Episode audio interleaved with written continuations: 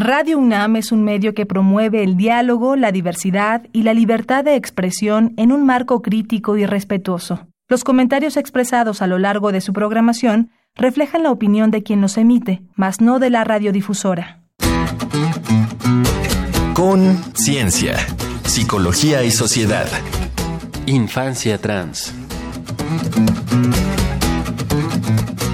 Muy buenas tardes, bienvenidos todos, todas, todes a Conciencia, Psicología y Sociedad. Este es el espacio radiofónico de la Facultad de Psicología. Transmitimos a través del 96.1 de FM, por supuesto, en Radio UNAM.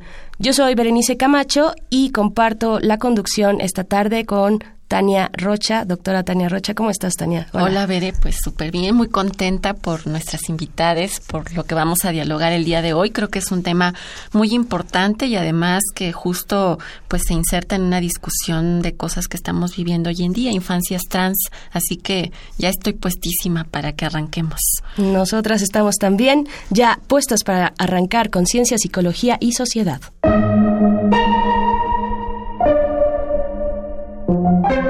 En 2013, Coy Mathis, de entonces 6 años de edad, vivió discriminación en su colegio.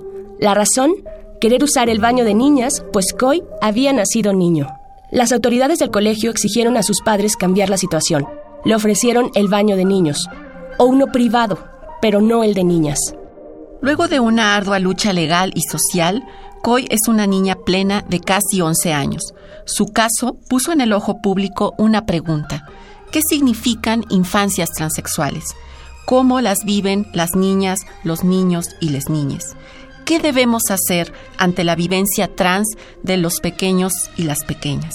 Hoy nos acompañan Dan Cruz Gutiérrez, psicóloga clínica y especialista en infancia transgénero, y Siobhan Guerrero McManus, doctora en filosofía de la ciencia, especialista en biología de la sexualidad e investigadora en el Centro de Investigaciones Interdisciplinarias en Ciencias y Humanidades de la UNAM. Antes de iniciar nuestra conversación con las invitadas, escuchemos la siguiente cápsula.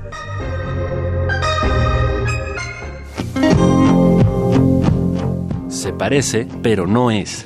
Separemos los términos. Identidad de género y orientación sexual no son lo mismo. La orientación sexual se refiere al deseo que una persona siente hacia otra, ya sea del mismo sexo o no, mientras que la identidad de género corresponde a la asignación social como hombre o mujer que se asigna a la persona al nacer a partir de sus órganos reproductivos. En una persona trans, la identidad asignada no corresponde a la vivida por la persona, es decir, una persona nacida como niño puede autopercibirse como niña o viceversa. Remarquemos esto, la identidad de género no define la orientación sexual, ni la orientación sexual a la identidad de género.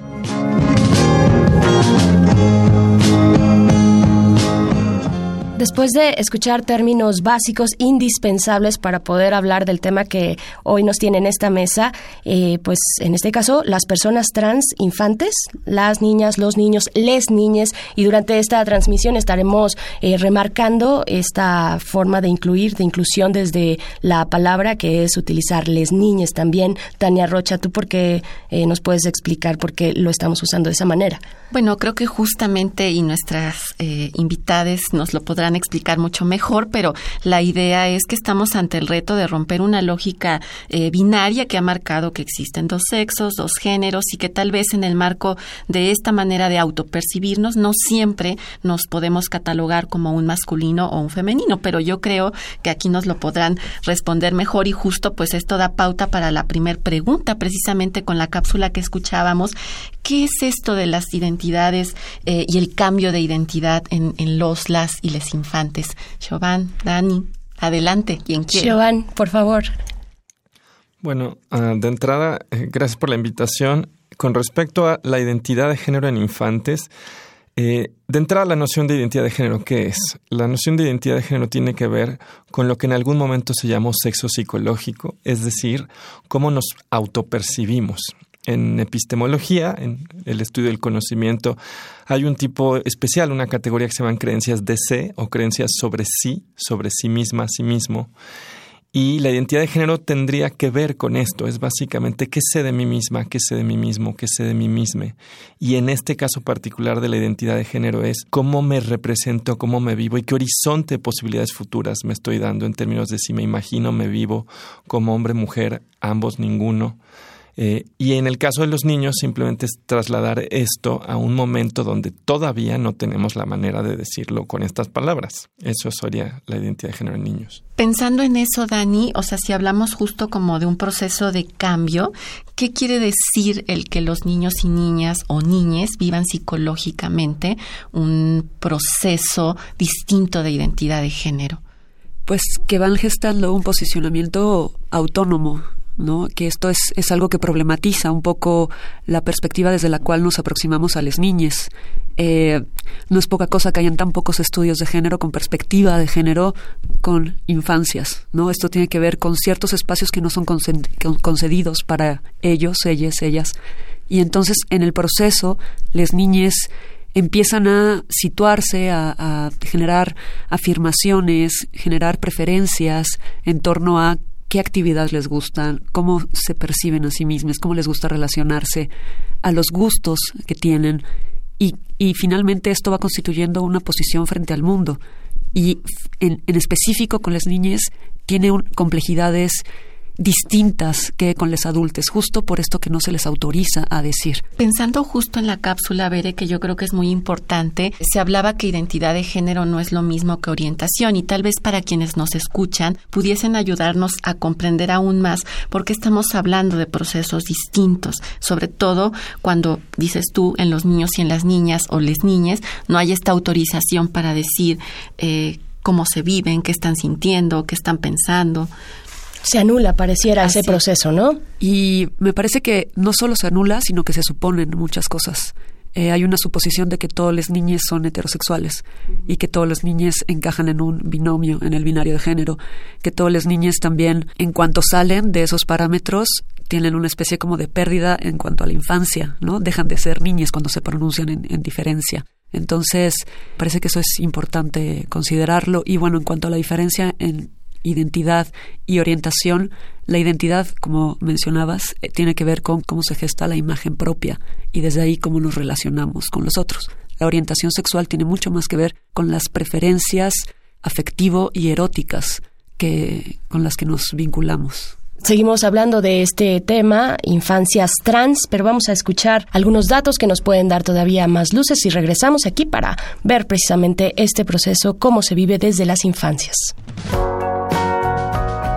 El término que designa a las personas cuya identidad de género coincide con su sexo de nacimiento es cisgénero. Así, la gran mayoría de la población es cisgénero. En marzo de 2018, con el título ¿Son los cerebros de las personas transgénero diferentes a los de las personas cisgénero? La revista The Scientist reportó un conjunto de estudios. Analizando diversas estructuras y funciones cerebrales, se encontró que, para algunas de ellas, los rasgos de las personas trans se parecen mucho más a los de los cisgénero de su mismo género que a los de su sexo natal, es decir, en una mujer trans, esos rasgos cerebrales tienen más similitudes con alguien nacida mujer que con un hombre. Sin embargo, para otras características analizadas, los rasgos de las personas trans se asemejaron más a los de su sexo de nacimiento o se ubicaron a mitad de camino entre los de las mujeres y hombres cisgénero. Así que no hay conclusiones simples. Una hipótesis intenta explicar la discrepancia en identidad de género entre el cerebro transexual y el sexo biológico y propone que la respuesta está en el útero materno. Allí ocurren, a destiempo, la diferenciación genital y la cerebral, dando pie a que, bajo distintos entornos hormonales, el cuerpo pueda encaminarse en una dirección y la mente en otra. Esto es solo una teoría en un tema del que queda mucho por descubrir. Te invitamos a consultar el artículo. Entra a www.thescientist.com Contáctanos al correo con.cienciaunam.gmail.com o en el Facebook arroba unam.psicología. Y después de escuchar estos datos, quiero también preguntarles a Dan y a Chauvin eh, qué opinan respecto a esto, el sexo biológico y cómo funciona en nuestros cerebros. Bueno, habría que decir que algo que sí se dice en el artículo de The Scientist es que tenemos resultados encontrados. Y eso es algo que hay que enfatizar, porque así como hay áreas cerebrales donde parece que hay un dimorfismo, donde las personas trans nos acercamos a las personas cisgénero, hay áreas donde no es para nada claro. De hecho, ya hay reportes desde hace años. Traigo aquí, por ejemplo, uno que se llama The Transsexual Brain, de hace dos años y medio, publicado en Neuroscience and Behavioral Reviews. Y ahí, por ejemplo, dice que por cada estudio que muestra que hay una base biológica cerebral, hay uno que lo falsea. Eh, esto es importante saberlo porque hay un presupuesto de fondo y es que hay una suerte de dimorfismo sexual entre hombres y mujeres. Si tú partes de ahí es posible hablar de que hay cerebros trans que se parecen más de las personas cisgénero, eh, del género digamos en, en concurrencia. Pero si no es esto, si no hay un dimorfismo cerebral entre hombres y mujeres, sino más bien un mosaicismo, como algunos estudios en imaginología sugieren, entonces es poco probable que vayamos a encontrar resultados robustos. ¿Qué quiero decir con esto? Que en este momento de la investigación en realidad no lo sabemos, precisamente porque tenemos resultados encontrados. Cosas que sí sabemos, que el cerebro es muy plástico en su desarrollo y por eso no podemos saber si es causa o efecto de la identidad de género. Otra cosa que sí sabemos de este review que yo mencionaba, que se han hecho, por ejemplo, estudios en niños con lo que se llama inconformidad de género y no se encuentra la diferencia que supuestamente se encuentra en adultos trans, lo cual apuntaría a que éste emerge después en el desarrollo y no a que sea la base causal. Pero esto es solamente uno más de los datos que tenemos. Entonces, yo lo que también haría es invitar a cuestionar por qué estamos buscando biología, porque también ayer salió un resultado que decía que había 20 genes involucrados. Y creo que en mucho de esto lo que vemos es la búsqueda de la legitimidad del cuerpo trans a través de la biología. Y yo creo que está algo, esto es peligroso y tendríamos que interrogarlo. Shoban, me parece muy importante eh, lo que estás comentando, porque entonces da espacio a reconocer el aspecto cultural, social, y en ese sentido, Dani, tú que has trabajado más desde la psicología, eh, ¿cómo es el proceso trans que viven los y las infantes? Es decir, ¿cuál ha sido la experiencia? ¿Cómo lo manifiestan? ¿Qué has visto tú en el ámbito del consultorio, de las escuelas, del trabajo que has hecho? Sí, pues de las experiencias que he acompañado con las niñas que, que tienen un posicionamiento distinto a lo que se les asigna en cuanto a su identidad de género, lo que se manifiesta de forma como muy constante son niveles altísimos de frustración, de desesperación, de enojo, porque es todo el tiempo una lucha por intentar posicionarse y afirmarse ante un mundo que les está negando y que les está suponiendo otras cosas. Cuando la familia acompaña de una manera certera, cercana y que quiere apoyar lo que está enunciando la niña, es mucho más llevadero el proceso para, para ellos, porque finalmente se hace un entorno donde están, que tienen más seguridad, están en un entorno seguro, y entonces eso les permite mucho más apoyo para enfrentar, por ejemplo, el entorno escolar, que es donde más violencia y más discriminación este, se expresa hacia ellos. Solo para aclararlo un poco, Veré, eh, lo que entiendo es que un infante que está viviendo una experiencia como esta puede decir desde el principio que él o ella no considera justo que se siente como ese niño o esa niña que se está asumiendo, pero que también decías hace un momento puede expresarlo en el tipo de juegos, en el tipo de actividades, tal vez en cómo quiere vestirse. Eh, no sé si hay como otros elementos que pudieran ayudarnos a entender cómo es que se vive ese proceso trans psicológicamente hablando y también en la interacción con otros y otras. Justamente como lo mencionas, tiene que ver con cosas muy concretas donde se manifiestan las niñas, ¿no? Que tiene mucho que ver con las prácticas que están a su alrededor, con quién deciden, por ejemplo, aliarse en las escuelas, dónde prefieren formarse, a qué baños prefieren ir, qué juegos eligen, cómo les gusta vestirse y desde ahí cómo se van nombrando también, qué preferencias tienen en cuanto a películas, libros, todo eso va manifestando una posición. No es que puedan expresar esa posición como tal, pero todas sus manifestaciones van dando cuenta como de una cartografía donde hay un enunciado puesto. Y generalmente el común denominador de los adultos no dan escucha porque resulta muy amenazante por lo que trastoca una afirmación así, ¿no?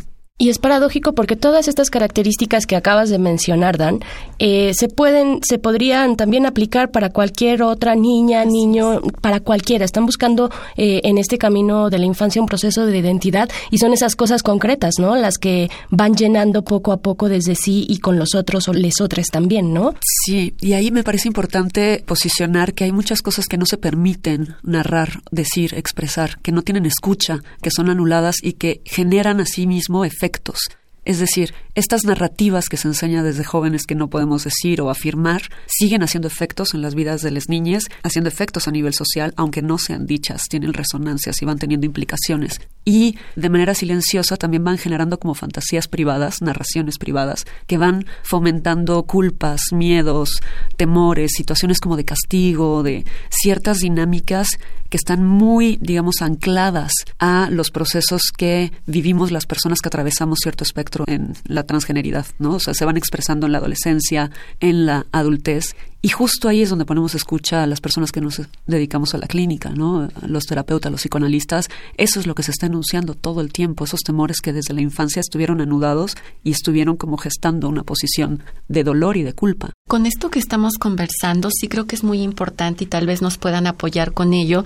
eh, justo por lo que decía Bere, a estas alturas y con tantos cambios sociales y culturales, me parece que cada vez más les niñas en general eh, están manifestando un cambio en el tipo de juguetes, en el tipo de actividades. ¿Cómo entender que no necesariamente eso supone un proceso de identidad trans? Bueno, sí, justo es una de las cosas que, que, más se discuten, porque dicen eh, que la inconformidad infantil de género no se eh, traduce, por ejemplo, en que llegarás a ser un adulto transgénero transexual. Eh, esto es cierto, pero de hecho es un argumento que se usa para invalidar todas las experiencias que podríamos llamar transevanescentes, que también tendrían que ser reivindicadas. y también se hace desde la anulación de la voz de los infantes que de alguna manera el presupuesto histórico que tenemos es que los niños no saben. De hecho, te lo dicen. ¿Dejarías a alguien de seis años elegir qué carrera va a estudiar? No, porque vas a dejar que elija su, su género. Diría yo, bueno, de entrada no hay una elección como si estás en una heladería. Eh, y la otra cuestión, por supuesto, es que es un tipo de creencia distinto, es una creencia sobre una, uno, un emisme. Eh, y en particular, eh, tiene que ver con algo que se está expresando, que requiere estas prácticas de escucha cómo apoyar esas prácticas de escucha que precisamente mencionas, cómo detectar dónde tenemos que ir guiando y apoyando y soltando también, ¿no? De pronto, bien lo dices, no es una heladería, no es elijo esto o lo otro y mañana otra cosa tal vez. ¿Cómo ser sensibles ante ese proceso? Bueno, yo diría dos cosas más allá de lo que diga Dan. Eh, primero, no invalidar las experiencias evanescentes. Yo no sé por qué nos da tanto miedo, por ejemplo, que una niña, un niño, un niñe tenga una experiencia eh, de disconformidad con su género, incluso si esta es transitoria. Yo creo que le va a enseñar mucho sobre el mundo. Entonces, quitarnos ese miedo eh, y dejar de buscar una especie de garantía o verdad estable y dejemos que la gente explore. Y la otra es aprendiendo precisamente a reconocer que no te lo va a decir con este lenguaje, te lo va a decir en sus juegos y ahí tienes que reconocer que hay un saber que no se formula así. Eh, yo diría eso. A mí me parece importante, siguiendo esta línea, pensar y preguntarnos por qué no somos capaces de escuchar eso. ¿Qué cosas eh, inserta a manera como de turbulencias en nuestra posición como adultos? Entonces, hacer una reflexión bien fuerte sobre qué es lo que se está problematizando en nosotros de ver justo este tipo de, de experiencias. Eso es un poco lo que yo he hecho, por ejemplo, con las escuelas, que me llaman para resolver cosas muy concretas, ¿no? Porque tienen, pues, infantes que no están respondiendo como ellos quisieran y que entonces eso mete en problemas a la institución con los padres, con los docentes, con los directivos. Entonces, lo que yo formulo un poco con las escuelas es gestar una postura más allá de cómo resuelves esto en concreto, cómo hay una ideología escolar que tiene que ser modificada y cómo los directivos tienen que trabajarse a sí mismos, igual los docentes, igual los padres de familia. Entonces yo creo que va de un trabajo personal. Estamos hablando de infancias trans para recordarles a ustedes que nos escuchan a través del 96.1 de FM. Vamos a escuchar, Tania, una pequeña cápsula. Esto es un dato que deja huella. Un dato que deja huella. Una encuesta realizada por el Consejo para Prevenir y Eliminar la Discriminación en la Ciudad de México, el COPRED, en 2013, reveló que 71% de los encuestados admitió discriminar a las personas transexuales. Un registro de violencia realizado por la Comisión Interamericana de Derechos Humanos en 2015 reveló que el 80% de las mujeres trans latinoamericanas muere antes de los 35 años. Brasil es el país con más asesinatos a transexuales por odio. México ocupa la segunda posición. En la encuesta de discriminación hecha por el COPRED en 2013, 16% de los entrevistados dijo que la principal causa de discriminación de la comunidad trans es la forma de vestir y 3% comentó que es por la vida y actividades sexuales que llevan. Sofía, de 6 años de edad, es la primera mexicana trans menor de edad en cambiar legalmente su identidad y género. En 2017, su acta de nacimiento fue modificada. Datos de la Secretaría de Salud estiman que, hasta 2015, existían cerca de 4.500 transexuales en el país, 3.166 son mujeres y 1.324 son hombres.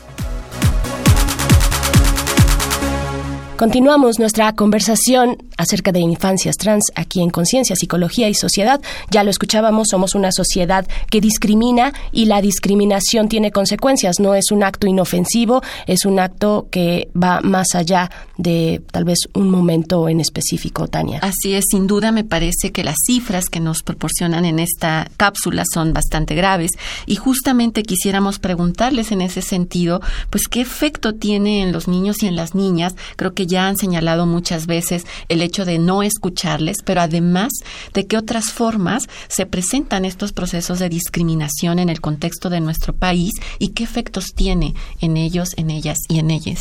Dan, Giovanni.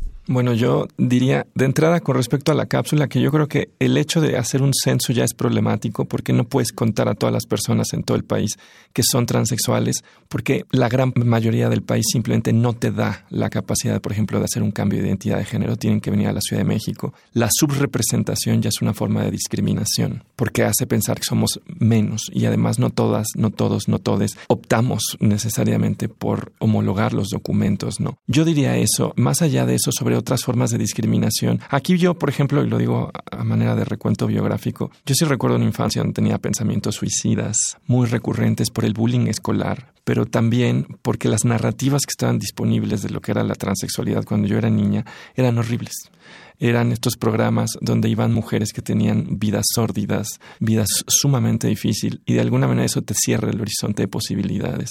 Entonces la discriminación no nada más se ejerce directamente, sino al cerrar las posibilidades de una vida digna de vivirse. Y yo creo que ahí necesitamos cultivar un ejercicio de imaginación para las infancias trans. Eso también preguntarles a manera de conclusión, entonces, ¿estamos avanzando o dónde estamos, en qué punto estamos parados? Bueno, yo he trabajado durante bastante tiempo como en, los colegios, en las escuelas, como psicóloga, como tutora, como maestra, este, en primaria y secundaria. Y eso me ha permitido ver desde otro lugar las dinámicas que producen ese aislamiento, esa invisibilización, esa marginación de las experiencias de las infancias que tienen otros posicionamientos. Por ejemplo, que yo me enunciara en cualquiera de esos colegios implicaba que me corrieran. Y eso afecta que no haya como la, la imaginación posible o los roles distintos o alguien que pudiese ocupar el lugar de maestro y que pudiese hablar desde un lugar diferente con estas infancias. Entonces creo que sin duda tiene efecto si nos habla de, de, la situación en la que estamos.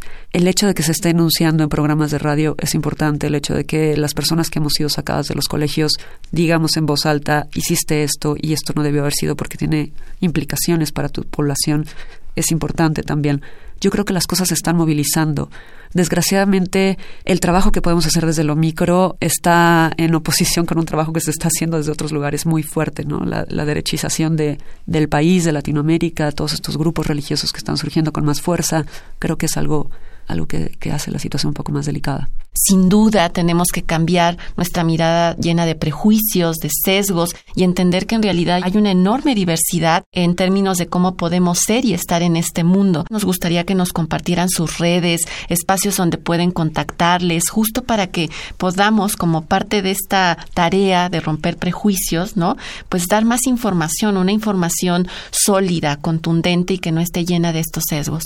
Bueno, si quieren, síganme en Twitter. Eh, mi Twitter es arroba FGM, lo del letreo es S-I-O-B alta H-A-N FGM. Eh, Dan, tu cuenta de Twitter tal vez o alguna página que recomiendes. Pues creo que es importante seguir los archivos que se están haciendo personales, ¿no? De la experiencia personal en YouTube, por ejemplo. Creo que eso es muy valioso, muy importante, un trabajo que muestra las encarnaciones desde otros lugares y desde mucha más cercanía. Y pues bueno, me gustaría poner como contacto mi correo, contacto arroba danielacruz.mx. Y por supuesto, no olviden que también pueden seguirnos o escribirnos más bien al correo con punto arroba gmail, en donde podemos seguir o dar seguimiento a las inquietudes, preguntas o, dudas que puedan surgir justamente de estos temas. Pues se nos ha ido el tiempo muy rápido en esta emisión de Conciencia, Psicología y Sociedad. Muchas gracias eh, a todas y todos y todos ustedes que se encuentran del otro lado de la bocina. Muchas gracias también a la producción que nos acompañó esta tarde, sobre todo gracias a ti también,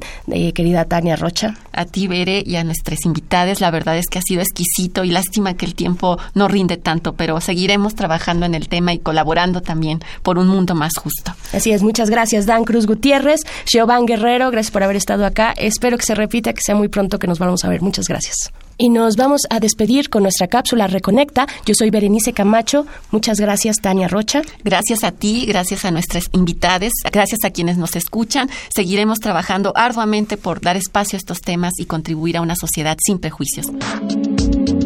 Reconecta. Recomendaciones culturales sobre el tema de hoy.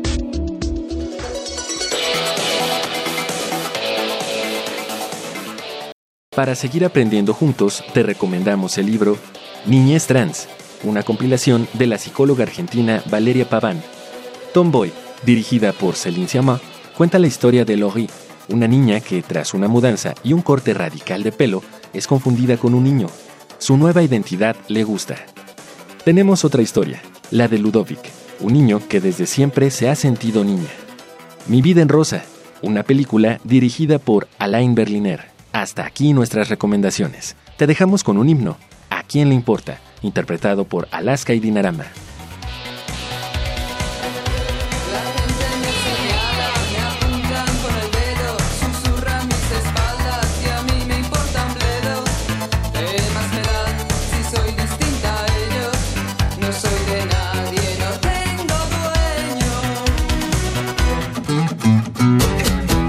Ciencia, Psicología y Sociedad. Del otro lado del espejo participaron Marco Lubián, voz off, Ana Salazar, guionista, Carmen Sumaya, asistente de producción, Augusto García Rubio, vinculación e información. Producción, Frida Saldívar.